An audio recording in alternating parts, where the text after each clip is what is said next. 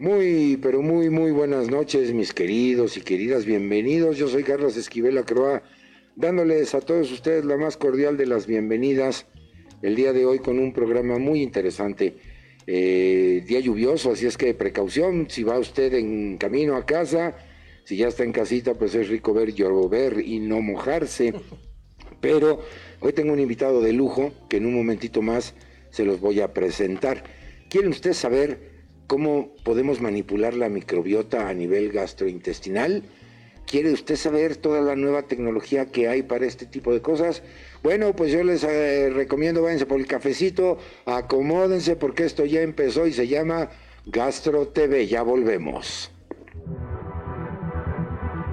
Alfa Sigma, Superempresa 2021, presenta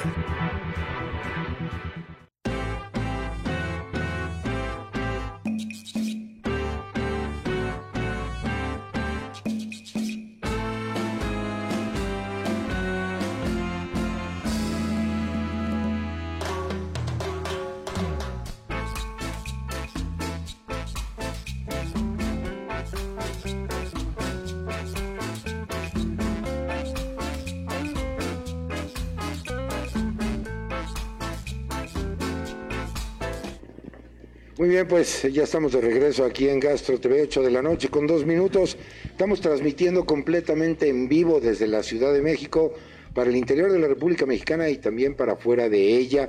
Me da muchísimo gusto saludarlos. Yo soy Carlos Esquivel Acroa, dándoles la más cordial de las bienvenidas. Fíjense ya la emisión número 16 de este su programa. Recuerden que está hecho por ustedes, para ustedes, pero sobre todo con ustedes. Muchísimas gracias a nuestro aliado estratégico Estrella Alfa Sigma por el apoyo y la confianza en este proyecto, a todo el equipo maravilloso de producción que hace posible la transmisión de este programa, nuestro reconocimiento, nuestro agradecimiento a la sana distancia, ya están preparadísimos para que nuestras líneas de contacto, si usted nos quiere acompañar, además de preguntarle al expertazo que me acompaña, que está aquí a mi izquierda, que ahorita les voy a decir quién es, pues evidentemente pregúntele todo lo que usted quiera saber, porque fíjese, el día de hoy vamos a hablar sobre aplicaciones, de la manipulación de la microbiota intestinal en la coloproctología. Mi invitadazo del día de hoy, él es médico militar, es cirujano coloproctólogo, es el doctor Juan Carlos Sánchez Robles. Juan Carlos, muchas gracias, buenas noches. Muchas gracias, muchas gracias a ustedes por la invitación. Al contrario, es un placer. Y además él es miembro de la Asociación Mexicana de Gastroenterología, a quien agradecemos también el apoyo de siempre, y por supuesto, integrante del Colegio Mexicano de Especialistas en la coloproctología. Es correcto. ¿Algo más? me encanta la, la, la idea.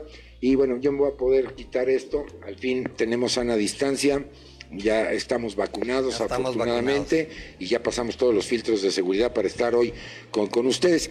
Y vamos a platicar de, un tema que me parece eh, muy importante.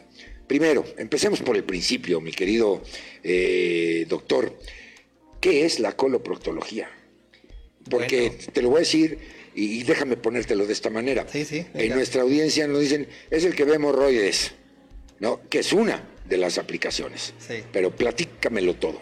Bueno, eh, los cirujanos coloproctólogos o coloproctólogos eh, o cirujanos de colon y recto somos, eh, es una subespecialidad derivada de la cirugía gastrointestinal o la cirugía general que se encarga justamente del tratamiento, ya sea médico quirúrgico, de padecimientos que tienen que ver con el colon, recto y el ano. Y justamente como comentabas, eh, anteriormente la gente tiene el concepto de proctólogo. La, proctología es únicamente el tratamiento de las enfermedades anales o anorrectales. El coloproctólogo ya es un cirujano general que aparte estudió eh, para poder tratar cáncer de colon, eh, divertículos, o sea, padecimientos del colon y recto. Eso es bien interesante porque la percepción en nuestra audiencia como que es eso. ah, ese es el proctólogo. Busca un proctólogo, ¿no? Y para muchos con, con, mucho respeto, guácala, ¿no? Alguien tiene que hacer el trabajo sucio. Alguien tiene que hacer ese trabajo, me encanta. Pero, pero bueno, nuestra experiencia ha, crecido mucho en términos del conocimiento, ¿no? De, de, todo esto. Y, y sobre todo, pues me encanta lo que leí hace poquito en un texto que dice, somos un ecosistema. Sí un ecosistema variado, multifuncional, interactivo. Y en ese sentido, en ese ecosistema también conviven con nosotros, vamos a decir así, otras formas de vida. Y me refiero particularmente a la microbiota, ¿no? Que ya no es flora. Hemos dicho en repetidas ocasiones ya no se llama flora intestinal, el término correcto es microbiota. Cuéntame, ¿qué es esto? Sí, yo creo que eh, justamente esta, esta pandemia nos ha enseñado eh, que somos parte de un ecosistema llamado mundo. Ok. Ok, o sea, nosotros los seres humanos somos los que les hemos puesto límites a la propia anatomía, a los organismos, a los órganos, y en realidad lo que ya lo vimos, la, pandemia nos enseñó que si alguien hace algo del otro lado del mundo, va a afectar a este lado. Y, y, efectivamente, la microbiota intestinal o mal llamada anteriormente como flora intestinal es una serie de organismos que también hay otra cosa. Antes se pensaba que eran únicamente bacterias. Son hongos, virus, bacterias, parásitos que eh, viven en un, hecho, un nicho ecológico determinado y que tienen una interacción con él. O sea, podemos tener microbiota y otra de las cuestiones es no solamente hay la microbiota dentro del intestino, también hay en la piel, hay en, el tracto, en el tracto urogenital, en el tracto respiratorio, ¿no? Entonces, es ese grupo de microorganismos que habitan en alguna parte de nuestro cuerpo y que, algo bien importante, no, no somos aislados, e interactúan con nosotros. Por eso se dice que somos un superorganismo gobernado por esos microbios que nos, que nos habitan. Interesantísimo porque además, pues no los vemos. No los vemos. Están ahí y tenemos que mantenerlos en equilibrio. Exacto. Eh, y aquí varios elementos. Primero, la gente, las personas nos lo clasifican como ah, tenemos bacterias buenas y malas y que están en una competencia, en un equilibrio. Pero por otro lado, eh, algunos factores las desequilibran y entonces aparecen infecciones. Y el segundo elemento es que incluso a nivel gastrointestinal en lo particular, porque tú bien apuntas en otros eh, sistemas, también la tenemos, pero particularmente en el tracto gastrointestinal actividades neurológicas importantísimas que incluso la secreción de ciertos neurotransmisores es mayor, ahora se sabe, a nivel intestinal que incluso en el propio cerebro. Dopamina, serotonina, y que hay actividad neuronal ahí. Oye, esto a mí me parece una situación eh, fantástica porque lo que estamos platicando el día de hoy con todos ustedes es ahora enfocados a esa parte que no vemos, cuando a lo mejor la medicina siempre era ver al organismo. Y esa parte componente fundamental lo hemos pues a lo mejor no visto con la relevancia que mereciera, ¿no? Lo, que pasa es que si vemos históricamente, anteriormente, eh, debido a las condiciones de salud que había en el mundo, eh, la gente se moría de infecciones. Viene Pasteur y dice, bueno, ahora vamos a esterilizar las cosas y entonces nos peleamos, o sea, vimos, como bien decías, eh, los bichos como malos. Así es. O sea, son nuestros enemigos. Hoy el paradigma ha cambiado hoy nos damos cuenta que viven con nosotros, que bien es cierto, eh, cuando hablamos justamente de microbiota mala, vamos a llamarla, yo le digo a los pacientes, esos agentes que son patógenos como salmonella, shigella, cólera, forman a lo mejor únicamente el 1% de todos esos microorganismos que hay en el intestino. Entonces a lo mejor dejar a un lado y ponerle el nombre correcto que se llaman microorganismos patógenos, ¿no? pero otro 90% no son patógenos, viven con nosotros y ahí sí hay unos que probablemente son comensales, que eh, interactúan con nosotros, como bien ya dijiste, no solamente desde el punto de vista digestivo, sino desde el punto de vista inmunológico, endocrinológico, neuropsiquiátrico, ¿no? Y hay otros que son oportunistas, como todo en la vida. Así es. Están esperando que esos que son comensales se medio atonden un poco para entrar y entonces no causar de inicio necesariamente una enfermedad, sino causar un estadio de desregulación que se llama disbiosis, que puede o no, también hay que decirlo, que puede o no en algunas personas condicionar a enfermedades. Fíjate qué increíble porque, eh, bueno, investigadores que han logrado medir esto, la literatura nos habla dos a tres kilos de bacterias. Y yo me pongo a pensar cuánto mide una bacteria, cuánto pesa una bacteria. Pues, nada, bueno, sí pesa, pero mínimo. Sí. ¿Qué cantidad de, microorganismos tenemos que además no solamente son bacterias, hablamos de hongos, ¿no? Candida albicans es uno de ellos. ¿no? algunos parásitos, virus. virus, y que están ahí que conforman estos dos o tres kilos, son millones de bacterias. Tan solo en el intestino tenemos tres trillones de microorganismos eh, habitando ahí. Son alrededor de más de mil especies, o sea, tenemos trillones de microorganismos que viven con nosotros. Y algo más interesante aún, hoy la medicina da un paso adelante y más allá de la microbiota hablamos eh, del, microbioma. ¿Qué es esto? Que los genes de esos microorganismos interactúan con nuestros propios genes y se cree que hay 10 veces más de genes de ellos que de nuestros propios genes. Entonces esto es algo que vivimos o dormimos entre comillas con el enemigo. No enemigo, ya explicamos que no es el enemigo, pero, pero hoy cuando nos vemos pareciera que vemos un más, si nos viéramos microscópicamente veríamos muchos, mil especies dentro de una sola especie que es el ser humano, por decirlo así. Qué barbaridad. Ahí están las redes de contacto. Háblenos, eh, pregúntenle todo lo que quieran a mi invitadazo del día de hoy. Esto, este tema a mí me parece, híjole, apasionante. Yo creo que es una, una, novela de, de ciencia ficción, porque fíjate, Juan Carlos, la pregunta es quién gobierna a quién. Exacto. O quién fue primero, el huevo o la gallina. O sea, nosotros logramos gobernar toda esta microbiota, o la microbiota es la que nos dice, o estamos en equilibrio. Me parece. Eh, lejos de pensar de los tiempos de, de, Pasteur, los, los, cazadores de microbios que todos leímos en el bachillerato o en la secundaria, pues ahora es una realidad y es tema en la agenda médica. Déjame decirte una cosa, ante, o déjenme decirles perdón una cosa, anteriormente nos moríamos de las infecciones que, eh, de estos microorganismos. Hoy en día, eh, hablando de lo que comentabas, quién gobierna a quién, hoy se sabe claramente que hay una, algo que se llama eje cerebro, intestino y quien regula este, este, este, este, esta interacción es la, microbiota. Entonces, hoy sabemos que debido a los eh, efectos digestivos, metabólicos y ya que dijimos endocrinos que tiene la microbiota, conduce a las enfermedades del siglo XXI. Cáncer, diabetes, obesidad, problemas funcionales del intestino. Entonces, esa es la importancia de que el paradigma cambió. Sabíamos que nosotros teniendo una emoción acá, la sentíamos en la pasita, como tú decías, porque la gran mayoría de los neurotransmisores están en el intestino, no están en el cerebro. Ahora la pregunta es, qué tanto la salud de acá gobierna la parte de nuestra mente, de nuestra cognición y de nuestro estado emocional. ¿no? Ese es como el dilema interesante. Sí, increíble. Las abuelitas nos lo decían, no sean viscerales, eh, usen el cerebro. Es que literal.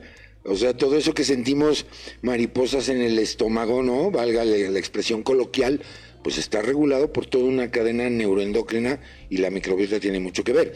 Incluso hay un antecedente bien interesante donde a nivel mundial eh, los bebés ahora cuando nacen, la, recomendación internacional es pónganle al bebé a la mamá porque ahí hay un intercambio de microbiota también. Sobre todo cuando nace por vía cesárea. Cuando nace por vía cesárea que no ha tenido el contacto con la microbiota del canal del parto. Exacto. Y, y, ahora no era de que salía el bebé y luego luego al cunero, ¿no? Hay que ponérselo a la mamá y en este sentido toda esta parte de microbiota. Ahora, imagínese usted que no la creemos que no la sabemos toda. Yo me voy a tomar el antibiótico que me recomendó mi comadre, mi tía, mi amigui, y el antibiótico no dice para bacterias buenas o para bacterias malas, ¿no? Es una barredora. Imagínese usted lo que hacemos con toda esta eh, eubiosis, que sería el equilibrio normal de la microbiota, pues arrasamos con todo esto y ese puede ser un factor predisponente a una aparición de enfermedad. Sí, sí, sí. Eh, eh, de hecho, eh, como comentabas, estos, esto, esto tiene un componente genético. O sea, por eso decía que no todas las personas que tienen en realidad una disbiosis, que sería lo contrario, van a necesariamente padecer algo, ¿no? Ahorita lo que comentabas respecto al entendimiento de la importancia del intestino. el chiste este, o que la broma que hacías, si sobre la coloproctología era importante. Bueno, lo voy a resumir en un comentario, en una frase. El padre de la medicina hace cientos de años dijo, la muerte entra por el colon. Entonces, todas las especialidades son importantes, la oftalmología, el otorrino, la neurología. Pero yo les quiero dejar, o toda la gente que padece del intestino que nos está viendo, digamos cómo es su calidad de vida cuando simplemente no van al baño. Dice, dice Ana de la Reguera en su una serie, dice a la gente cuando hace mal o le hace bien del baño se le nota en la cara. No, no, sí. Eso es bien cierto, es bien cierto. Eh, totalmente de acuerdo. Eh, por supuesto, las especialidades que cada profesional tiene, pues era la mejor del mundo. Claro, es obvio, es, es una situación inherente. Pero Solo si somos objetivos, Solo quédate dos días sin hacer del baño Exacto. porque se siente. si somos objetivos y vemos la frecuencia de la consulta, vamos a pensar en la medicina general, ¿no? El primer contacto. ¿Cuál es el que tiene mayor incidencia en términos de la consulta médica? Son los padecimientos gastrointestinales. Totalmente. Absolutamente. Totalmente. Y, y esto sí nos debe de hacer eh, reflexionar. Ahora, Juan Carlos, tú eres cirujano coloproctólogo. Sí. ¿De qué nos sirve saber esto? Porque bueno, los gastros, eh, di- dicho así cariñosamente en el medio médico, los gastroenterólogos, pues eh, están acostumbrados a hablar de, de microbiota, de probióticos, de tratamiento de los padecimientos funcionales, etcétera. Pero para un cirujano de colon, de recto y ano, ¿para qué te sirve la manipulación de la microbiota? Me- encanta la pregunta y quiero, quiero lanzarle esta información eh, cultural para la gente. La medicina está dividida en especialidades médicas y en especialidades quirúrgicas. Las especialidades médicas ven los problemas funcionales, lo que no se cura con cirugía, se cura con dieta, medicamentos. Y las especialidades quirúrgicas vemos lo que se cura con cirugía, pero entenderán que estamos obligados a conocer la parte funcional. O sea, yo tengo que determinar si realmente ese paciente tiene que ir o no a una cirugía. ¿Por qué es tan importante que, que nosotros hablemos de microbiota? Porque tenemos que ir a la par del gastroenterólogo. ¿Sí me explico? Sí, claro. Hoy la medicina no es de un solo médico, ya no es aquel médico que sabe de todo, no. Ahora las medicinas son, y creo que también erróneamente caímos mucho en las divisiones, en el subespecialista. Sí, eso es importante, pero hoy los padecimientos los hacemos de una manera multidisciplinaria. El coloproctólogo debe de entender el idioma del gastroenterólogo y el gastroenterólogo debe de entender el idioma del coloproctólogo. Termino el comentario diciéndole a la gente, un gastroenterólogo no opera. Yo sé que con esto a lo mejor pisaré más de dos que tres callos. Pero si su gastroenterólogo le dice lo voy a operar de la vesícula, voy a operar de colon, eso no es cierto. Si su cirujano general o coloproctólogo le dice yo le voy a curar el intestino irritable o la colitis, eso no es cierto. Por eso cada quien, el gastro estudió cinco años gastroenterología, el coloproctólogo estudió seis años coloproctología. Es bien importante la pregunta que haces porque si bien es cierto, hacemos equipo, la gente en este tipo de espacios educativos debe de aprender a qué especialista debe de acudir. Sin duda alguna, y siempre lo hemos dicho aquí, yo creo que ya el acto de la no soberbia, la humildad académica, Exacto, es hace que, exacto, que ahora los equipos sean multi e interdisciplinarios, Claro. ¿no? El, el gastro ahora se apoya incluso hasta del psiquiatra, del nutriólogo, porque la calidad de vida de un paciente está trastocada, Claro. por supuesto. Hay un quebranto patrimonial, ha habido un transitar de especialistas o de médicos o de, de estudios, y al final del día el diagnóstico no- no- nos queda ahí, ¿no? Ese es el problema, que el paciente cuando no va con el especialista correcto, Sí. pues el abordaje desde un inicio, el interrogatorio, exploración y estudios empiezan mal y es el típico paciente que te llega con 20 recetas y el pobre ya viene cansado, desgastado, decepcionado y todo. Entonces, creo que esa pregunta es muy importante. Sin lugar a dudas, mi querido Juan Carlos, si usted nos está sintonizando en este momento, no se pierda esta emisión de Gastro TV porque la plática está maravillosa. Eh, quiero de antemano ofertarles una disculpa porque por la amplitud que tenemos en esta camarita, yo de repente me atravieso o muevo el papel o voy por el café y ven de repente la mancha blanca o la manga de mi saco. Eh, esto es por una cuestión de la, de la amplitud del, del, del lente, entonces soy yo no es un espíritu chocarrero o, alguna cosa fuera del equipo de, de- control o de, de operación. Entonces, disculpas en ese, en ese sentido. Si usted nos acaba de sintonizar, mi querido amigo, mi querida amiga, estoy platicando con mi buen amigo, el doctor Juan Carlos Sánchez Robles, él es médico militar y cirujano coloproctólogo. Y estamos platicando de cómo manipular la microbiota. Y usted dirá, bueno, ya nos dio un recorrido maravilloso de lo que es la microbiota, cómo se conforma, en qué fenómenos del organismo participan. Y la pregunta que empezamos a tomar en la, en la agenda del día de hoy fue, y en la coloproctología, ¿qué ventajas tiene? Porque déjame planteártelo de esta manera. Yo lo veo en, en dos situaciones, desde el punto de vista quirúrgico. Ya. ¿no? El prequirúrgico, el transquirúrgico y el postquirúrgico. Y ahí me parece que más que hablar exclusivamente de la cicatrización, de los cuidados postoperatorios, pues esto tiene un apoyo importante para ti como especialista de ir cuidando, preparando al paciente antes de su cirugía, durante su cirugía, porque una colonoscopía, por ejemplo, tiene injerencia en la microbiota, Totalmente. sin lugar a dudas. No podemos pensar que, no, pues no me hizo nada, y a veces el paciente refiere, lo platicábamos antes de entrar al aire, eh, oiga, después del estudio me fue peor, me siento inflamado, distendido. Y luego después de la cirugía para restablecer ese daño que el propio procedimiento generó. Entonces, ¿qué te parece si abordamos esas tres etapas? Me parece muy ¿Cómo lo vas manejando? Y luego le entramos a la parte tecnológica, porque ahí les vamos a hablar de un tema que yo creo que va a impactar a muchos de ustedes. Con todo gusto. Venga, Eh, a ver, es que, es que parte de inicio.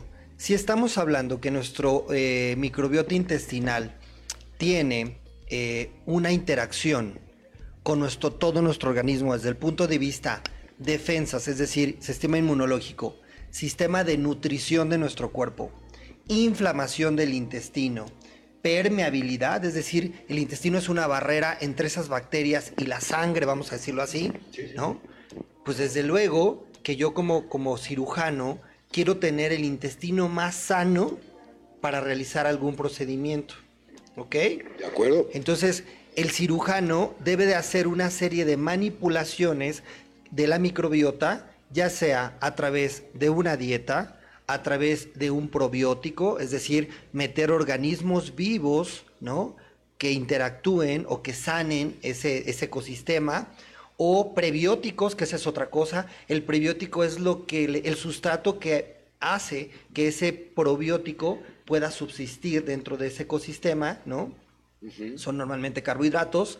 Este, o puedo hacer un lavado. ¿Cuánta gente no escucha? Es que fui a un lugar porque me metieron un tubo y me hicieron un lavado del intestino porque yo estaba súper lleno. Eso, eso es una manera de manipular, malamente, por cierto, la microbiota.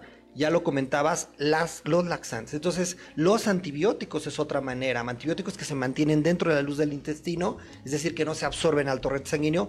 Todas estas maneras de manipular para el cirujano son muy importantes. ¿Por qué? Porque ya lo dije, mejora la angiogénesis, es decir, la formación de vasculatura, de que llegue, esté bien perfundido ese tejido, mejora los procesos de cicatrización, mejora la inflamación, que muchas veces esa gente que tiene disbiosis tiene un estado proinflamatorio crónico que lo lleva a cáncer, a infartos, a diabetes, a muchas otras cosas. Mejora eh, el estado nutricional del propio, el metabolismo del propio individuo, ¿no? su glucosa. Entonces, claro que eh, debemos de romper la idea del cirujano que es como el barbero que solamente corta y pega. No. El, ciru- Ok. el- el cirujano de hoy debe de tener el mismo y más conocimiento que el propio eh, eh, médico como el gastroenterólogo del área médica para conocer todos este, para conocer la medicina a fondo y optimizar los resultados de una cirugía. Déjame detenerte aquí porque veo dos elementos fundamentales en, que lo, que- en lo que nos acabas de compartir, lo cual me encanta. El primer elemento es que te veo hablar de un componente más holístico. Exacto, es la medicina Eh, holística. Exacto. Ese Eh, es el concepto. Exacto. Es decir, ver al paciente no nada más como una parte a la que le voy a cortar una tripa, perdóneme la expresión, sino que tengo que ver todos los componentes. Exacto. Eh, Lo segundo, que hay un daño ambiental, si lo vemos desde el punto de vista que tenemos un ecosistema ahí. Y ahora la tecnología nos ha permitido tener moléculas de acción local. La rifaximina es una de ellas. Exacto. Que además promueve el desarrollo de, de la microbiota. Alfa Sigma expertazos en esto tienen ese desarrollo. Ha cambiado un paradigma. Es decir, tenemos que ver a- al paciente estructuralmente, no nada más la técnica quirúrgica de córtale aquí, sutúrale aquí, o voy a hacer una anastomosis, o le voy a quitar. Eh, ya, ya es un concepto más elevado, mi querido Juan Carlos. Es decir, no solamente estructuralmente, sino funcionalmente. Funcionalmente, sí, claro, O sea, el claro. cirujano debe ser Claro. funcional y el gastroenterólogo también tiene que ser estructural, tiene que entender los procesos técnicos que hacemos. Ese, es, ese me encanta y ese es algo que siempre digo, ese concepto yo lo tengo muy claro. La medicina hoy y nuestra forma de pensar, vuelvo al tema de la pandemia, es holístico. Eso debe ser holístico. Debes de entender Sí. que tienes que estar en armonía con todo. Y de lo que se trata esta manipulación y lo que hoy nos tiene aquí es estar en armonía con tu microbiota. Un paciente no tiene cáncer de colon y recto porque estaba en eubiosis. Un, un paciente tuvo cáncer de colon y recto porque hubo alguna alteración genética, porque hubo una inflamación crónica, y eso es lo que hoy sabemos. Entonces, debes de tratar de optimizar. Hay un concepto que déjame decirte que, que aprovechando que hay gente, eh, tanto médicos como no médicos, los cirujanos debemos prehabilitar al paciente. Prepararlo. Solamente hablamos de rehabilitación. Sí, correcto. Me operaron y me rehabilitaron. La prehabilitación es nutrición del paciente, es ejercicio, es decir, fortalecer el sistema cardiopul- cardiopulmonar. Y número tres es el estado de ánimo. Sí, sin duda. Y eso tiene que ver con Sin la duda, microbiota. sin duda. Entonces, de eso vamos a hablar. Vamos a hablar de todo Perfectamente. esto. Oye, tengo ya eh, mensajitos. Yo sabía que mi comunidad no me iba a dejar huérfano de su cariño. Salvador Esteves Sánchez, buenas noches. Saludos desde la Ciudad de México.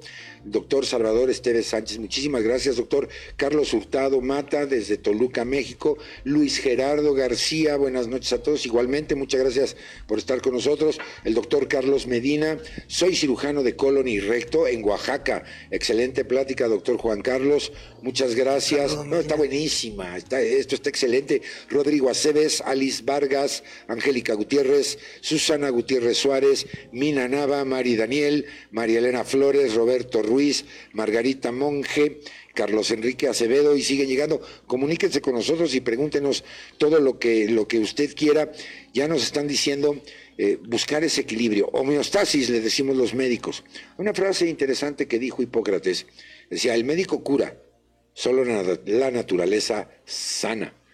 Y me parece que tiene una profundidad holística fundamental, que muchas veces los médicos no la tomamos en cuenta y nos vamos a la causa-efecto. Este es el problema, esto lo quito y listo. Y se nos olvidó el antes, el durante y el después. Él mismo decía que el médico solo trata de apapachar, de animar, de estimular al paciente, de orientar, mientras su propio cuerpo lo cura.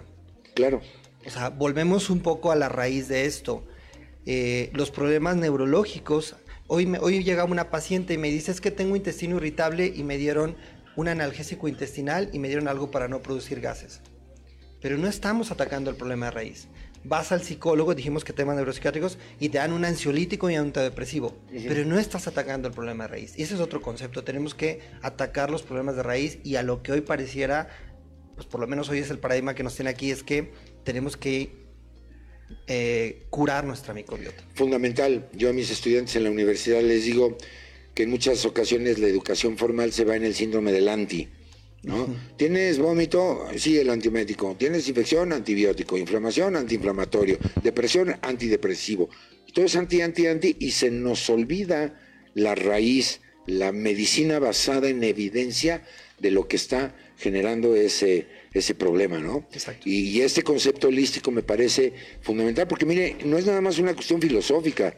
O sea, como bien dice el doctor, eh, el, el médico se convierte en, aparte del apapachador, el, el que escucha, pues es una persona empática donde a veces el paciente también le sirve de, de catarsis, o sea, Exacto. de descarga de, de todo este peregrinar, dependiendo del padecimiento, por Somos supuesto. médicos ¿no? de cuerpos y almas. ¿no? Sí, y usted imagínese la situación tan difícil que se vive en el ejercicio médico cotidiano cuando un paciente tiene cáncer, que sabemos qué va a pasar o cómo va a avanzar, eh, platicárselo y, y- y entender en una empatía brutal lo que esa persona está sintiendo independientemente del pronóstico del desenlace. Exacto. es una carga emocional también para los médicos importantísima. Por algo la estadística internacional dice que la fatiga emocional involucra a los médicos y son el sector profesional de mayor índice de suicidios eh, por todo esto, Juan Carlos, ¿no? Cómo poderlo manejar adecuadamente, me parece, híjole, una, una tarea eh, monumental, pero monumental también es el hecho de que yo me tengo que ir a una pausa. Y ya se nos fue medio programa, pero vamos a una pausa. Mire, es tiempo de ir a recargar el café, la bebida de su preferencia, en donde usted está o nos está sintonizando, si va en camino a casa. Mucha precaución, está lloviendo, hace frío también, y bueno, disfrutando de un aprendizaje increíble cómo manipular la microbiota. Y antes de irme a la pausa, les quiero dejar algo en, en la mesa y contigo lo comparto. ¿Ha oído usted de lo que es el trasplante fecal? Sí, así tal cual suena, el trasplante fecal. Y que ahora también puede ser hasta por vía oral. Impresionante, ¿verdad? Pues no se lo pierda, quédese con nosotros, váyase por el café. Estamos en Gastro TV, vamos y venimos. Vámonos, producción, ya regresamos.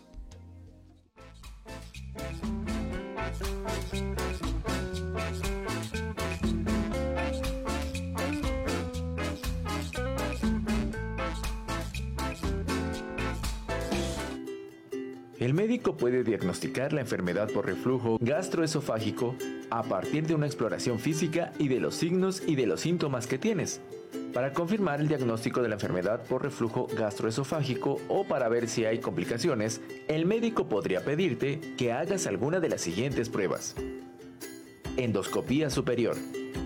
Prueba ambulatoria con sonda para medir la presencia de ácido, pH. Manometría esofágica Radiografía del aparato digestivo superior. Es probable que tu médico recomiende que primero intentes con modificaciones en el estilo de vida y medicamento de venta libre. Si no sientes alivio dentro de unas semanas, tu médico puede recomendarte medicamentos con receta o hasta cirugía. Pregunta a tu médico por nuestro producto auxiliar en el tratamiento del reflujo gastroesofágico, que tiene una acción mecánica que promueve una rápida mejoría de los síntomas relacionados al reflujo gastroesofágico. En pacientes con enfermedad por reflujo gastroesofágico con insuficiente respuesta a inhibidores de bomba de protones, Alpha Sigma tiene una opción rápida y duradera en la mejoría de los síntomas. Consulta a tu médico. En Alfa Sigma trabajamos con pasión.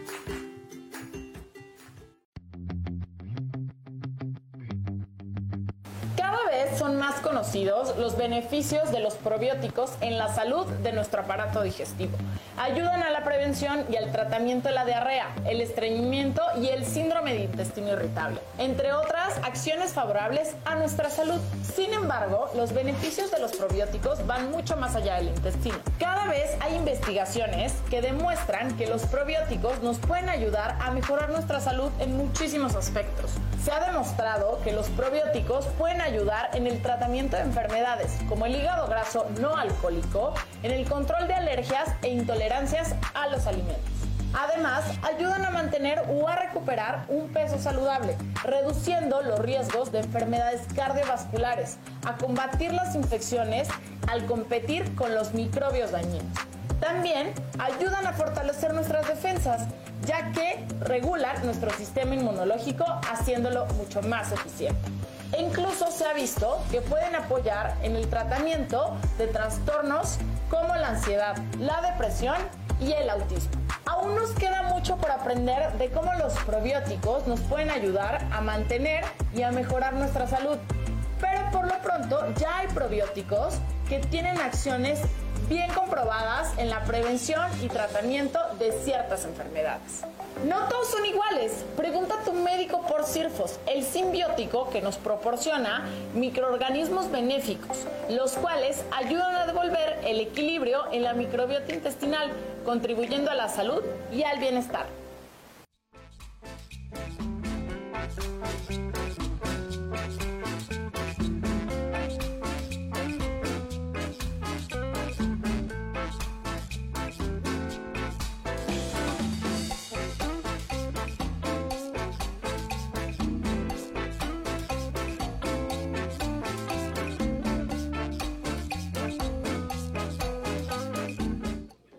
Estamos de regreso. Estoy platicando con mi invitadazo de lujo de este día, de esta noche, el doctor Juan Carlos Sánchez, médico militar y cirujano proctólogo.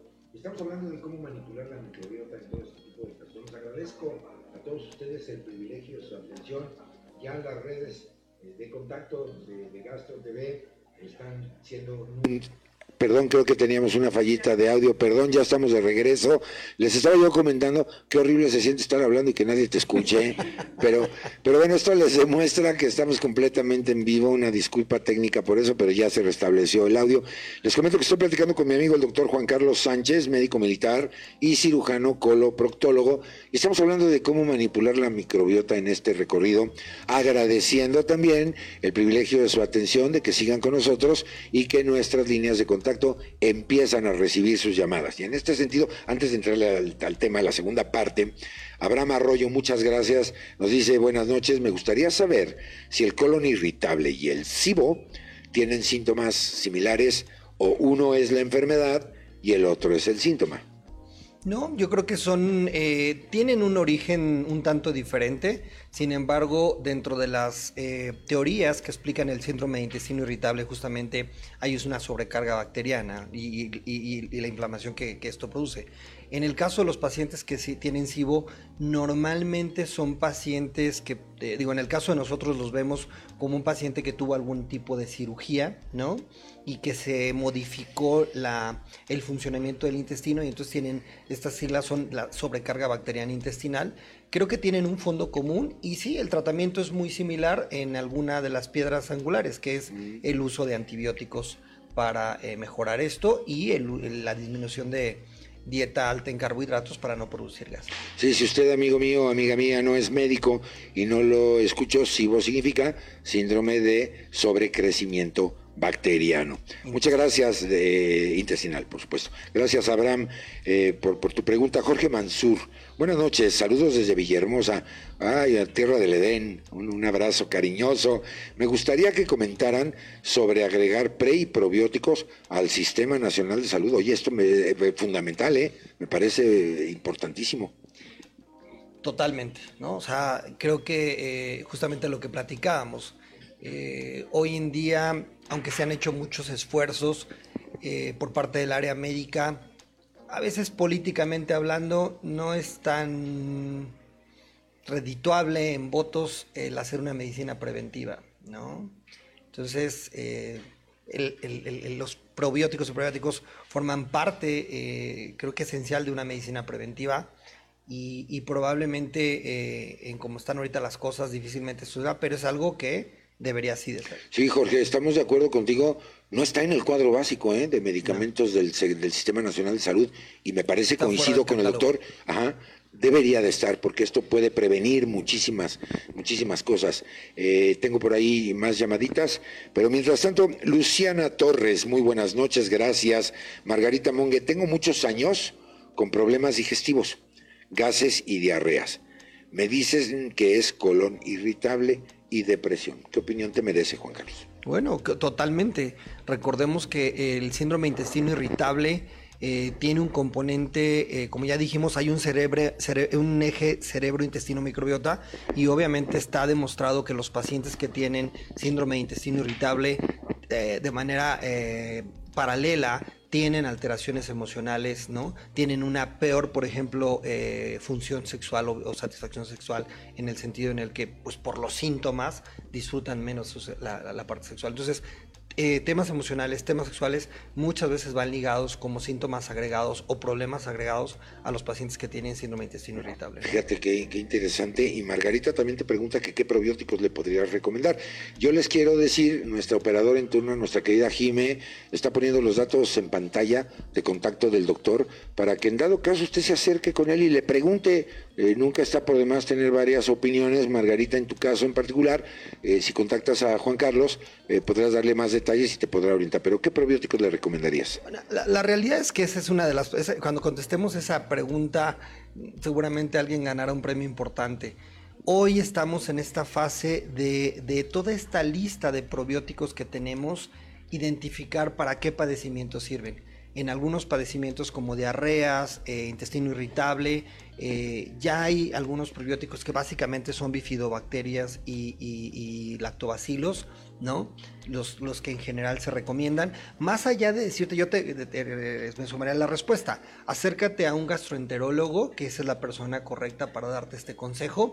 Y más allá del tipo, te sugeriría que vieras la cepa, el los millones de cepas, la presentación, porque hoy en el mercado hay muchas cosas que las venden como probióticos y que en realidad no lo son. Entonces, eh, seguramente tu gastroenterólogo te dará la mejor respuesta para esto, porque tiene que ser para, dependiendo de qué enfermedad estemos tratando. Eso que tú mencionas es importantísimo. Eh, una de nuestras grandes especialistas, amiga de este programa, la doctora Abreu, eh, yo soy su fan, eh, y siempre decía, recuerden algo, regla de oro, un probiótico tiene que tener el nombre, el apellido paterno y el apellido materno. ¿Qué significa esto? El nombre es el género de la bacteria que constituye el probiótico, el apellido materno es la especie y el apellido materno el número de cepa. Si usted cuando tenga uno de estos productos en sus manos no tiene nombre, apellido paterno y materno, cuidado, quién sabe si eso sea un probiótico. Y dos, consulte al especialista, al gastroenterólogo. Él le va a decir que sí es un probiótico y que puede ayudar. Pero ahora, Juan Carlos, en lo que siguen llegando las preguntas, déjame recapitular un poco. Estábamos hablando de eh, el manejo de la, de la microbiota antes, durante y después de un proceso quirúrgico. Entonces, déjame trasladarte a un escenario, una cirugía de tu especialidad. ¿Cómo lo manejas? ¿No? Este pre, este trans, este post. Eh, en esto. Y segunda pregunta, para de una vez la, la puedas hilar, una colonoscopía. ¿Cómo lo vamos a hacer? Bueno, en el primer escenario, eh, si tú eres una persona que vas a ser sometido a un procedimiento quirúrgico, particularmente a la resección, voy a hablar de mi especialidad, una resección de un segmento de colon o recto, ya sea por cáncer o por, un tema de divertículos. Eh, recientemente hay publicaciones que hablan de que el hecho de utilizar probióticos, y justamente doy, doy, doy este punto, eh, lactobacilos o bifidobacterias, en, antes de la cirugía hay eh, artículos que hablan de dos, tres días antes, hay quien habla de siete días antes, este, y después de la cirugía, eso yo lo hago con mis pacientes, yo antes de las cirugías y después de las cirugías les doy probióticos esto se ha visto que está relacionado a, ojo, uno, disminución en la probabilidad de que la unión del intestino que se hizo se vaya a abrir. Dos, disminución en la tasa de infección de las heridas. Número tres, disminución en la probabilidad de que por la propia manipulación que se hace el intestino, tiene un efecto el intestino normal que se llama helio, es decir, como que se para, se espanta. Eso también se ha demostrado que disminuye complicaciones relacionadas con eh, neumonías o problemas pulmonares, la mortalidad en general relacionada a un procedimiento de este tipo y algo muy importante que todavía está por ahí en, investigación. Si es el caso de un cáncer, pareciera que esto, desde luego, si todos estos factores que acabo de mencionar se, evitan, también el pronóstico respecto a esa cirugía en términos de cáncer o oncológicos, como llevamos, van a ser mejor. Entonces, creo que para el mensaje, para la gente médica y no médica, es echarnos un clavo a la lectura, ver las cepas que, nosotros tenemos que ocupar para eh, evitar este tipo de cosas, pero creer, cambiar, porque no nos cuesta nada en esta prehabilitación, de verdad que no cuesta nada decirle al paciente que se tome dos capsulitas en ayuno, tres días, siete días antes. Sí, exacto. O sea, Sí, e, e, es algo interesantísimo porque la ciencia médica siempre nos enseñó, después de hacer, por ejemplo, una enteroanastomosis, es decir, la unión de dos segmentos intestinales, la prueba de goteo, de que no haya fugas, el temor a que eso no, no, no, no pegara, valga la expresión, adecuadamente, otra de los grandes temores, la respuesta del, del sistema inmunológico en términos de una infección postquirúrgica o las complicaciones orgánicas por esto todo esto se soluciona de 3 a 7 días consumiendo capsulitas de realmente un probiótico. Oigan, yo creo que tenemos ahí una, una situación muy importante que hay que considerar. ¿no? Sí, ahí, es, eh, hablando de la medicina basada en evidencia, hay reportes eh, recientes que hablan de estos beneficios y con, estudios bien hechos, bien llevados a cabo con un grupo que le dieron, con no le dieron, y vieron que le va mucho mejor al grupo que le dieron los probióticos. Es cosa que, que uno se informe a través de su médico y los que somos médicos, pues que nos echemos un clavado respecto a esta información, dejarles por ahí sembrada la, la, la semita de la duda. Eh, y lo vinculo al otro. Para muchas de las cirugías que nosotros hacemos en tema eh, de cirugía eh, gastrointestinal o cirugía de colon y recto, anteriormente se cuestionaba si servía que limpiaran el colon. ¿no? Esto desde los años 70 se habla de que estos medicamentos para laxar el colon y limpiarlo de materia fecal no servía de nada. Hoy en día en las guías americanas de, eh, de las guías de la Sociedad Americana de Cirugía Colorectal, con un grado de evidencia científica importante, se habla que la combinación de eh, limpieza intestinal mecánica que llamamos con laxantes, más el uso de antibióticos orales, que puede ser neomicina, eritromicina, ahora tenemos rifaximina, que esta tableta se toma y el noventa y tantos, casi el 100% de lo que se toma se mantiene dentro del intestino, que es donde lo ocupamos realmente. Esa combinación sirve para evitar todas estas, estas que mencioné, estas complicaciones, infección de la herida, que se abra la, unión. Entonces, eh, y, suena bastante lógico y lo uno al tema de la colonoscopía. Si yo voy a laxar al paciente, se ha visto que los pacientes que se someten a este tipo de preparaciones de laxar al paciente para un procedimiento que puede ser una cirugía, una colonoscopía, no solamente hay un daño, es decir, se, vamos a decirlo, si me permiten la expresión, se despule la mucosa. Y entonces esa mucosa se inflama y puede tener alguna complicación.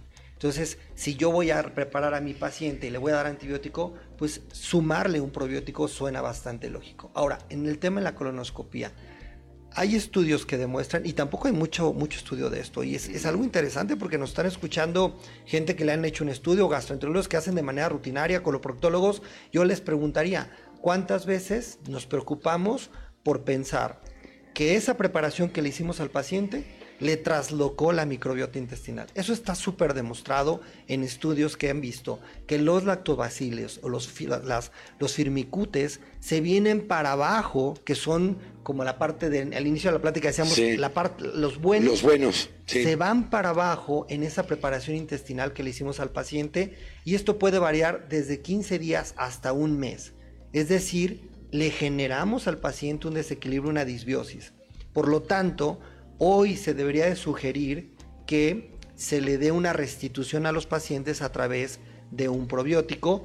U otra de las estrategias que se puede mencionar es que pareciera que hay diferencia entre si me dan una sola dosis de laxante o si me lo dan secuenciado, como ahora hay varios productos que das dosis secuenciadas, parece que esta segunda alternativa de secuenciar las dosis es menos agresivo en el caso de una colonoscopia. Fíjate que otra vez volvemos al concepto holístico, ¿no? Una colonoscopía que puede ser diagnóstica, pues, es un método de, para diagnóstico. Tiene una buena intención. Una, tiene una buena intención.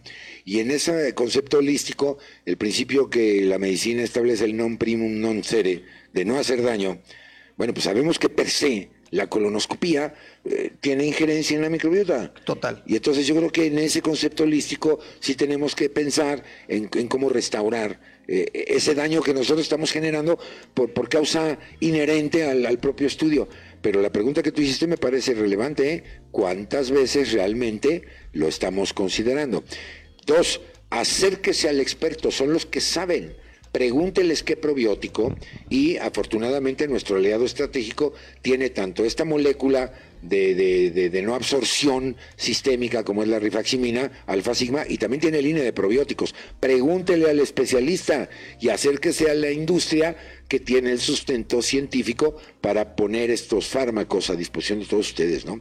Parece fundamental porque hemos abordado un tema que no es simple y menos rompiendo ese paradigma holístico de ver a este superorganismo con todos sus componentes, no solamente somos aparatos y sistemas, o sea, los microorganismos que conviven con nosotros en el día a día y que cualquier desequilibrio, pues ahí vienen los los problemas, ¿no? Sí, y, dejar de, insisto, lo que ya se comentaba, dejar nosotros los cirujanos de ser únicamente un técnico que se encarga de cortar y pegar, sino ir a más a fondo y estos conceptos llevarlos a nuestra práctica y entender que, como bien decías, en el querer ayudar, yo siempre le digo a mis pacientes, mire, va a haber una paradoja. Para yo curarlo, lo voy a tener que agredir. ¿Ok? Eso, sí, correcto. No es lo mismo agredir que hacerle, generarle un daño. No es lo mismo un efecto adverso de un problema a una complicación. Todos los cirujanos tememos y el paciente teme, mucho una cirugía por una complicación. Esto con estas medidas tan sencillas, donde hoy hay evidencia científica de su beneficio, se pueden hacer y es el motivo que nos tiene aquí. Precisamente, pues ahí está la, recomendación. Y bueno, cuando nos fuimos a la pausa, mi querido Juan Carlos, hablamos de esta pues no sé si es correcto decir tecnología, eh, avance tecnológico eh, del trasplante fecal, ¿no? Hay que decirlo con mucho cuidado porque si hay sí. por ahí alguien conocido de un trasplantólogo, se va a ofender cuando le digamos trasplante algo que sí, es tan que, complejo. Y, y, que además entendemos siempre la cuestión de los órganos y los donadores. Ese es otro tema, pero así le han llamado a esto. Digamos manipular, no, una, otra de las formas de manipular la microbiota intestinal. Ok, de hecho es un, es un sistema o una metodología de manipulación de la microbiota. Platícamelo todo, ¿qué es esto? Es que si entendemos a la microbiota como un órgano, ¿Sí? pues el hecho de mover un órgano a otro cuerpo, pues en es términos, un trasplante. Sería, sí, sí, en sí. términos muy etimológicos sería un trasplante. ¿no? Sí, correcto. Ok, hablábamos de que hay muchas formas de manipular la microbiota, la nutrición, el uso de probióticos, los antibióticos. Una de las formas, no quiero decir recientemente, ¿eh? Uh -huh. porque esto de manera empírica me voy a remontar un poquito, si me permite. Por favor, ¿no? adelante. En la Segunda Guerra Mundial, mm. a los soldados alemanes, cuando peleaban en, en, en, en, África, les daban unas diarreas terribles. Mm. Entonces la gente, y se morían. No se morían de un balazo, se morían de diarrea, imagínense. Entonces la gente de ahí les decía, es que tienes un bicho y le daban, con perdón de esto, yo sé que si hay alguien a la parte comiendo, pues se va a poder. Si está cenando, sí. cuidado. Así como warning, esto tiene que. Sí. Esto, esto, hay que. Esto, esto Precaución, la siguiente información es a discreción de la audiencia. Exacto. Pues hacían como una preparación con heces de camello. Los chinos llamaban una sopa que ellos preparaban con heces y curaba ciertas enfermedades infecciosas. Bueno, esto eh, más o menos en los años 80, déjenme decirles, seguramente todos ustedes han padecido en alguna ocasión tomar después de una faringitis, una infección en la garganta que les da diarrea el uso de antibiótico. Sí. En Estados Unidos esto mata a muchas personas, muchas, muchas personas. Más de la gente que se ha muerto hoy de COVID se muere en Estados Unidos a causa de algo que se llama eh, una diarrea asociada a antibióticos por una, una, una bacteria que se llama Clostridium difficile. Eh, por cierto, un médico militar, ¿no? Uh -huh. En Estados Unidos, en una manera de buscar una solución a esto, error de los años 90, diseñó el trasplantar. Se daba cuenta él que el, el, el, lo que tú decías, ese antibiótico barría con todo. Con todo. ¿Cómo sí. le hago para volver a repoblar esto? Entonces él agarraba. Sí, no había probióticos. No había probióticos. O bueno, claro. estaba como en, en, en, investigación, en, investigación, en desarrollo, sí. Y él se le ocurrió algo: tomar una muestra de materia fecal de gente sana e inocularla en pacientes que tenían este problema y los resultados fueron sorprendentes. Wow. ¿Ok? Esto, como bien decía, yo te platicaba que recuerdo cuando estaba en la escuela médico militar, me acuerdo alguna vez en una plática, yo vi, nos enseñaban como journals, y una vez algún, en, el, en, el, en, el, en un journal en la Universidad de Harvard, un médico que daba como preparaciones de heces y las ponía con una sonda nasogástrica y las metía. Así se inició el trasplante. Sí, exacto. Hoy en día, para que quede claro, el trasplante fecal se trata de inocular una preparación con heces fecales de una persona sana, que esa parte de sana, ahorita la vamos a definir, a qué le llamamos un que paciente sano, sí. sano y donador, uh -huh. en una persona que tiene alteraciones de la microbiota. ¿En qué se está usando? Demostrado con muy buena calidad de evidencia científica en pacientes de lo que ya dije, Clostridium difficile, en algunos pacientes que tienen algunos procesos inflamatorios del colon como CUSI, ¿no?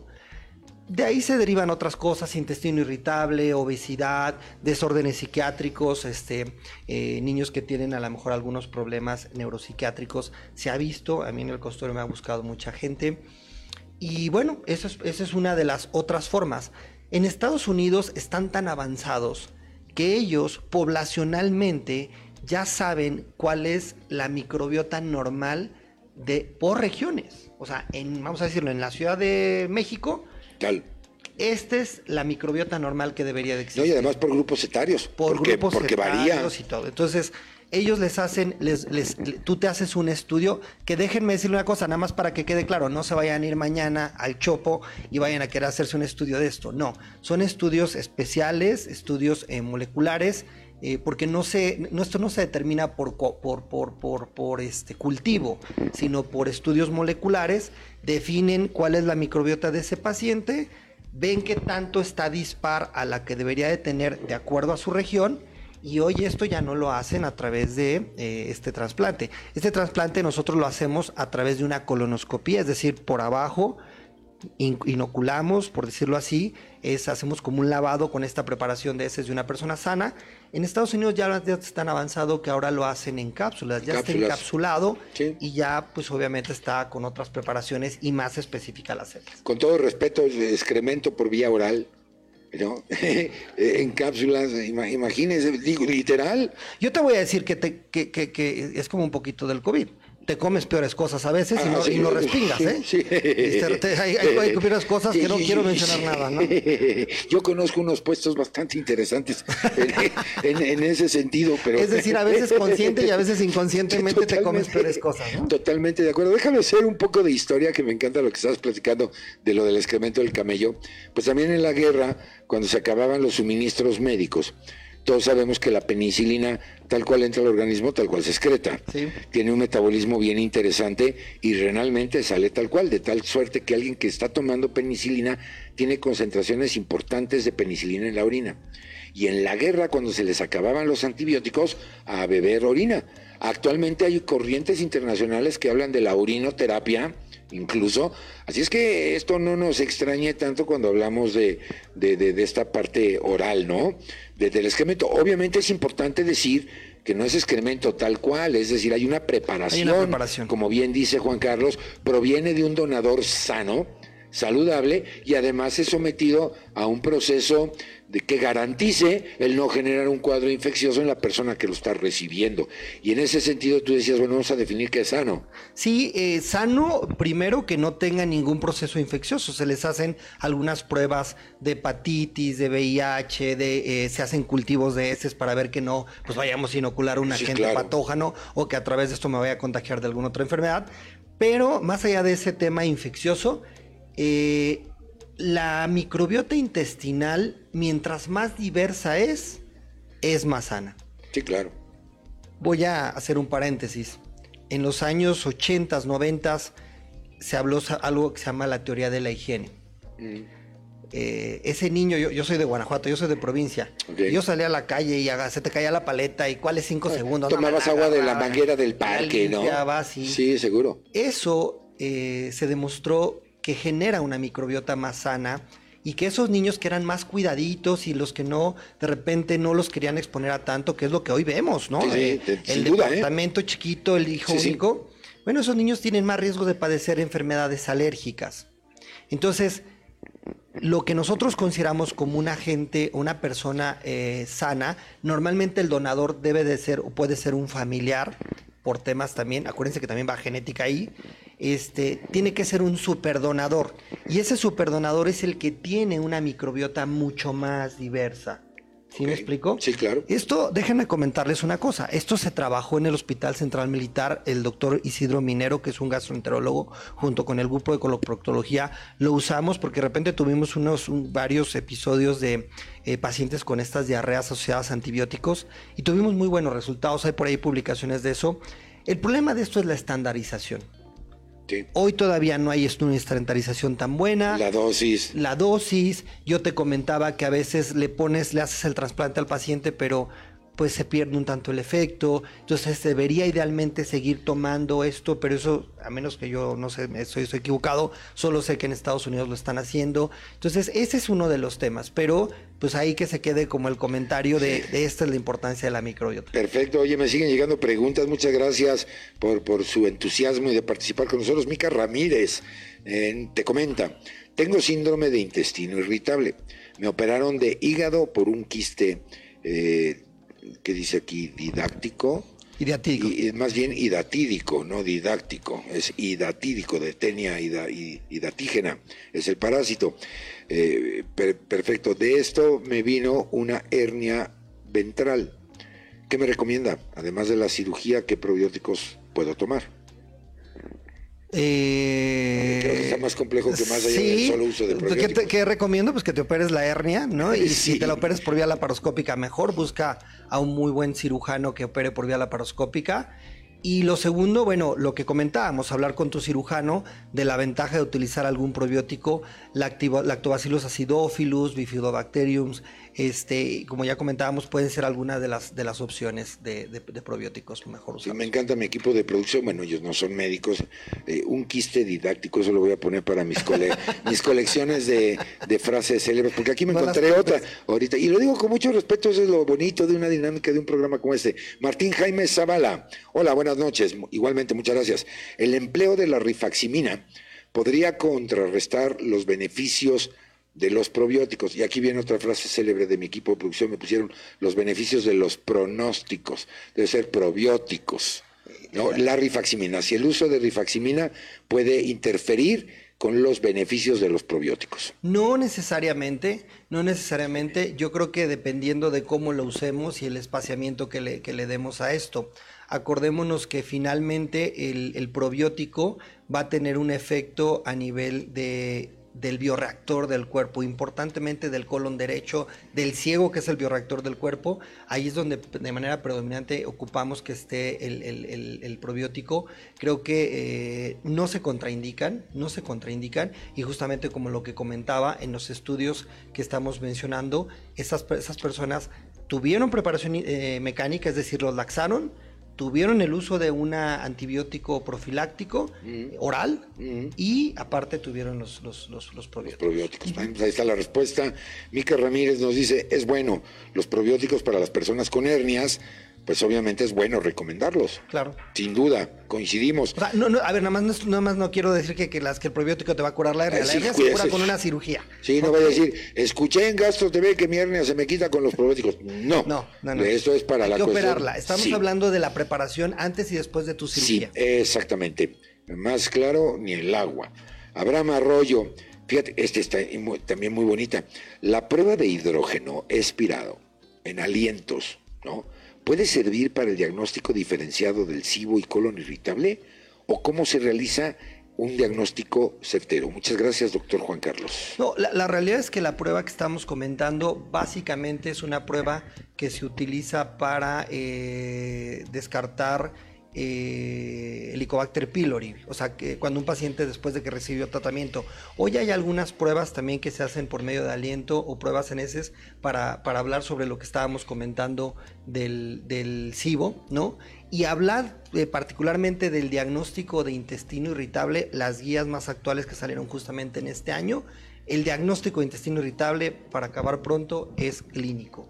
Eh, hay una serie de criterios, se llaman criterios de Roma, y a base de esos es como se hace el diagnóstico. Ya para el tema del SIBO, sí, probablemente podemos utilizar alguna de estas pruebas bioquímicas para eh, hacer su diagnóstico diferencial. Pero en términos generales, el intestino irritable se diagnostica clínicamente. Perfecto, y en adición a lo que dice Juan Carlos, son las guías de Roma 4, que salieron en la década de los 90 y que hemos platicado muchísimo en, en este programa, que es, pues, ¿cómo le podría yo decir? La, el procedimiento, el protocolo que siguen los especialistas de, cómo entrarle al diagnóstico, llegar a un diagnóstico certero. Esto es bien importante porque aquel, aquel médico, digo, cada, cada caso es excepción, es, especial, pero, pero en términos generales, tu gastroenterólogo, eh, y perdón que me meta en el tema de mis colegas, pero el diagnóstico clínico eh, con síntomas, es decir, eh, recapitulando un poco los síntomas que tiene el paciente, no se ocupa realmente un estudio para hacer ese diagnóstico de intestino irritable. Entonces, aguas porque muchas veces me mandan una batería de 20.000 estudios Claro, dependiendo de los síntomas. Si estoy sangrando y tengo intestino, bueno, ah, bueno a lo mejor habría que hacer una colonoscopia, algún otro estudio, ¿no? Sí, por supuesto. Eh, una frase que siempre repito con todos ustedes o que comparto con todos ustedes, eh, un mentor en la universidad me decía, no hay enfermedades, hay enfermos. Exactamente. Y por lo tanto, cada, cada caso obviamente es individual, se manifiesta de forma diferente y hay que hacerle el traje a la medida, valga la comparación en términos de la terapéutica que, que se establece. Platícame un poco de tu estadística. Fíjate que antes de entrar a ese tema me vino a la mente este café famosísimo, a ver si producción me ayuda, que se da en excremento de, de- de gato. Es un café carísimo y, y- y- y- se da precisamente en el excremento. O los amigos de la, de la audiencia que me ayuden con esto. O sea que llegarle a la cuestión fecal eh, la, la recibimos por muchos lados, ¿no? Sí, la- la- bueno, ahí sí me agarraste un poquito fuera de lugar. No, no, no había escuchado No, yo de eso. ahorita producción, que son los dedos más rápidos del internet, son millennials. Entonces están acostumbrados a la tecnología. Ahorita me dan el nombre, es carísimo. Es carísimo la libra de ese café. Eh, y ya a ver si ahorita me dicen cómo, cómo se llama y tiene que ver con el excremento del gato. Del gato. Precisamente. Quiero preguntarte antes de que me digan esto hablando de animales. El ciego, ¿no? En los caballos, pues es casi lo que ocupa toda la parte abdominal del caballo. Por eso el cólico es la enfermedad número uno en el caballo. El equivalente de nosotros es el apéndice, eh, digamos, de alguna manera. Sí. Eh, las civetas, exactamente, muchas gracias. Pero ¿cómo se llama el café, mi- mis, mi- mis niños? ¿No? Civetas. Sí, pero el café vale algo así, miles eh, la libra. Eh, eh, este apéndice acomoda problemas. ¿Qué onda con la microbiota a nivel de la, del apéndice? ¿Tiene injerencia? ¿Si se quita, no se quita? Todo Sí, esto. qué bueno, qué bueno que lo comentas. Fíjense que ahorita que hablábamos de, de- de- de trasplante fecal, eh, lo complejo del trasplante fecal es que nosotros tenemos que llevar esta preparación justamente al ciego. El ciego es, es, es la primera porción del colon, por llamarlo así, y eh, si esto fuera el colon, el, el- el apéndice es como mi dedo pulgar. Es decir, el apéndice justamente es como un cuernito, por decirlo, si me permiten la expresión, que sale de esa bolsa que es el ciego. Y eh, anteriormente, el, el ciego es el bioreactor del cuerpo. Ahí es donde está la mayor cantidad de diversidad y, contenido en millones de microorganismos. Entonces, cuando hacemos el trasplante fecal, tenemos que llevar justamente esa preparación hacia el ciego. Tenemos que ir a vertirla a este punto. Eh, desde luego que si ahí está el bioreactor del cuerpo y está pegado al apéndice, antes decíamos los cirujanos que el apéndice solamente servía para darnos de comer. Sí, que no sirvió para nada, sino, etcétera, ¿no? No, hoy en día, justamente hablando sobre los estudios de microbiota, hay como dos variantes importantes que se han estudiado.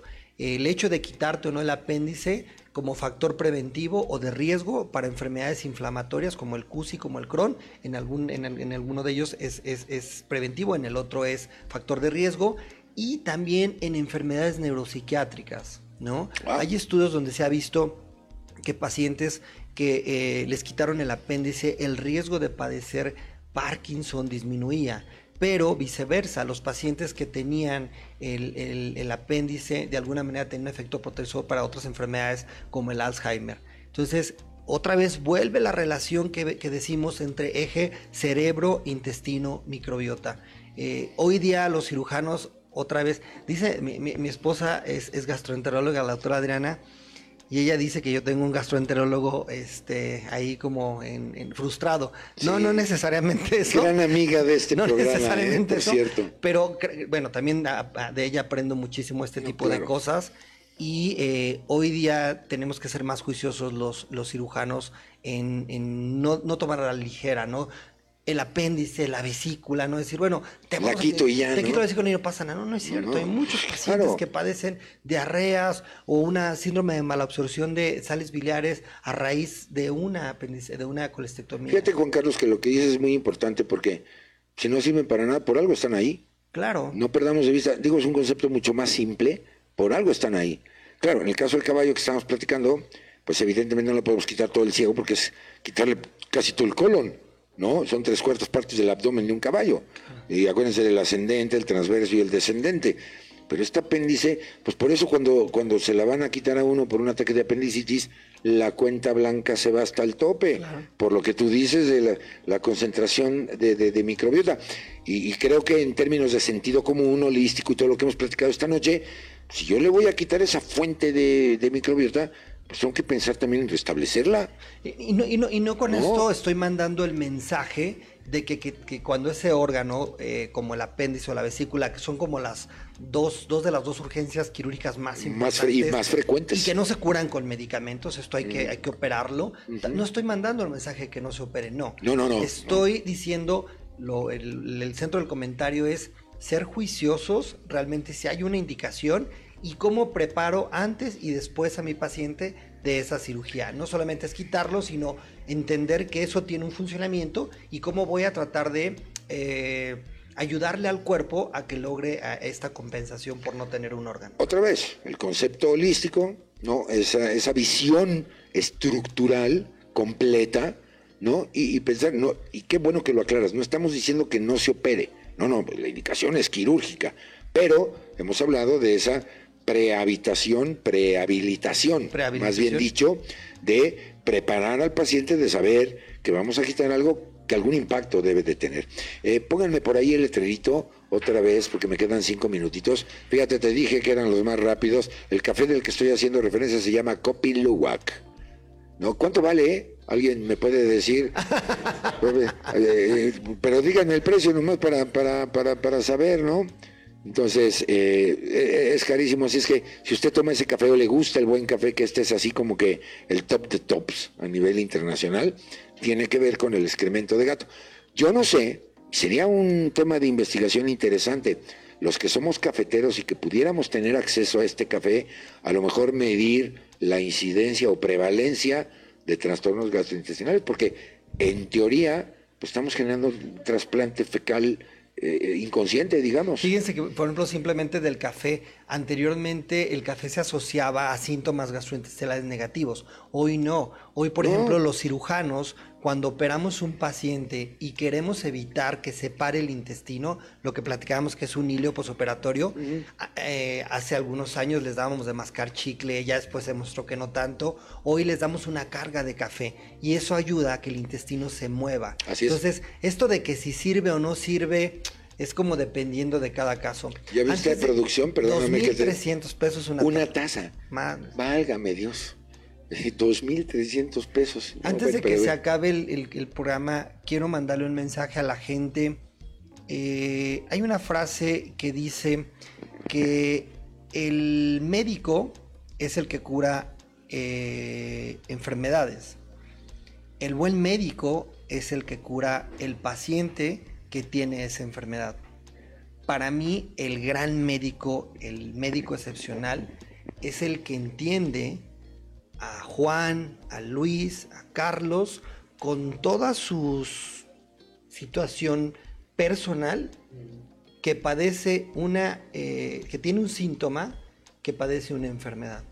O sea, la medicina para mí tiene que ser personalizada. Y cuando digo personalizada, quiero decir todo. No solamente un síntoma, no solamente una enfermedad, sino mi, mi, mi familia, mi trabajo, mi estatus socioeconómico, Mis emociones. para mí me gusta mucho ese concepto de la medicina personalizada. Por eso cuando hacen a veces algunas preguntas respecto a esto o estas pláticas de café, oye, ¿esto sirve o no sirve? Pues no sé, puede servir para unos y no para otros. Por eso ir a Google y buscar cosas no es la mejor solución.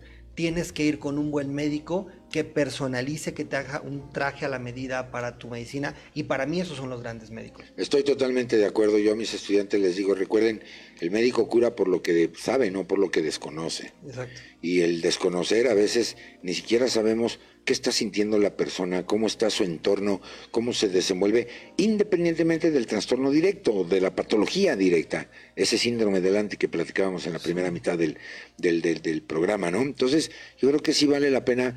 Me encanta la calidad humana de este hombre que me acompaña esta noche, igual que Adriana, su mujer, los dos excelentes médicos, porque sus pacientes son más que un expediente o que un- una cuenta por cobrar. Sí. Y esto habla muchísimo de un ejercicio profesional, porque muchos podremos ser profesionistas, pocos a lo mejor podremos ser profesionales. Y, y me parece que ahí hay un punto de reflexión importante, tanto para las instituciones de, de formación académica, etcétera. Es, que- es que para ser un buen profesional primero se tiene que ser una buena persona, ¿no? Ok, ahí Y- está. Y, mensaje, por eso las consultas por WhatsApp no funcionan.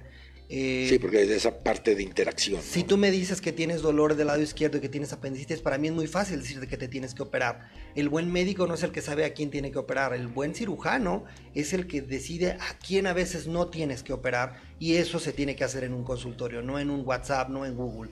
Entonces, como comentario final, es, es eso, ¿no? Buscar a un buen profesional y bueno, no se queden eh, para los médicos, dejar esto el tema de la manipulación de la microbiota en sus cirugías, en la colonoscopía, para los pacientes ir con su médico y eh, preguntarle acerca de, de acuerdo a su enfermedad, cuál es el mejor antibiótico como rifaximina o cuál es el mejor probiótico como lactobacillus acidophilus que puede tratar de curar mi padecimiento. Pues ahí está la recomendación del experto, acérquese al que sabe, al experto, eh, acérquese a los productos de industria científicamente probada, eh, de prestigio, para que precisamente su problema pues pueda salir adelante. Ya hemos hablado aquí que no solamente es el padecimiento per se, claro, eso es importante, pero a veces también toda la parte eh, del entorno, ese concepto holístico que hoy Juan Carlos Sánchez ha manifestado de una forma espléndida, pues evidentemente me parece importante que todos los profesionales de la salud debemos tomar en cuenta y poner en práctica. Eh, en nombre de este gran equipo, porque ya nos vamos, se nos acabó el tiempo, yo me puedo quedar platicando con este doctor, yo no sé cuántas horas, pero en de todo este gran equipo que hizo eh, posible la transmisión ya número 16 de, de, de Gastro TV, pues muchas gracias, agradecemos, pero sobre todo a usted el privilegio de su atención, de habernos seguido, de haber platicado con nosotros de, de forma muy, muy, muy agradable. Y, y, bueno, pues invitarlos a nuestra próxima cita, la próxima transmisión de Gastro TV, ya la número eh, 17, en nombre del capitán, comandante en jefe, creador de este concepto llamado Gastro TV, el licenciado Alfonso Nolasco, a quien le mandamos un, un, un, un saludo. El equipo se está portando bien, señor, que créeme que no, no, han, no están haciendo travesuras ni, ni Está bien supervisado, que eso quiero decírselo. Muchísimas gracias a la Asociación Mexicana de Gastroenterología por el apoyo de siempre, al colegio mexicano de especialistas en, en, en coloproctología. Muchísimas gracias por permitir que el doctor también nos acompañara hoy. Y por supuesto, nuestro aliado estratégico número uno, Alfa Sigma. Acérquese con ellos, acérquese con los especialistas. Ellos son los que saben.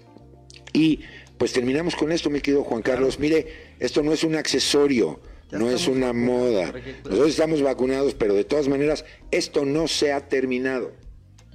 Entonces, mire, qué fácil es. Se protege usted y protege a los demás. La sana distancia, ¿no? Aquí nos vemos cerquita, pero es por, por, por la cámara, pero estamos separaditos. El, el uso del cubrebocas. Vamos a ser responsables. Esto todavía no pasa. Ahí vamos pero todavía faltan. Yo soy Carlos Esquivel Acroa, agradeciendo por supuesto el favor de su atención. Los esperamos hasta la próxima. Tengan la más feliz de las noches. Que mi Dios me los bendiga hoy y siempre. Nos vemos. Muy buenas noches.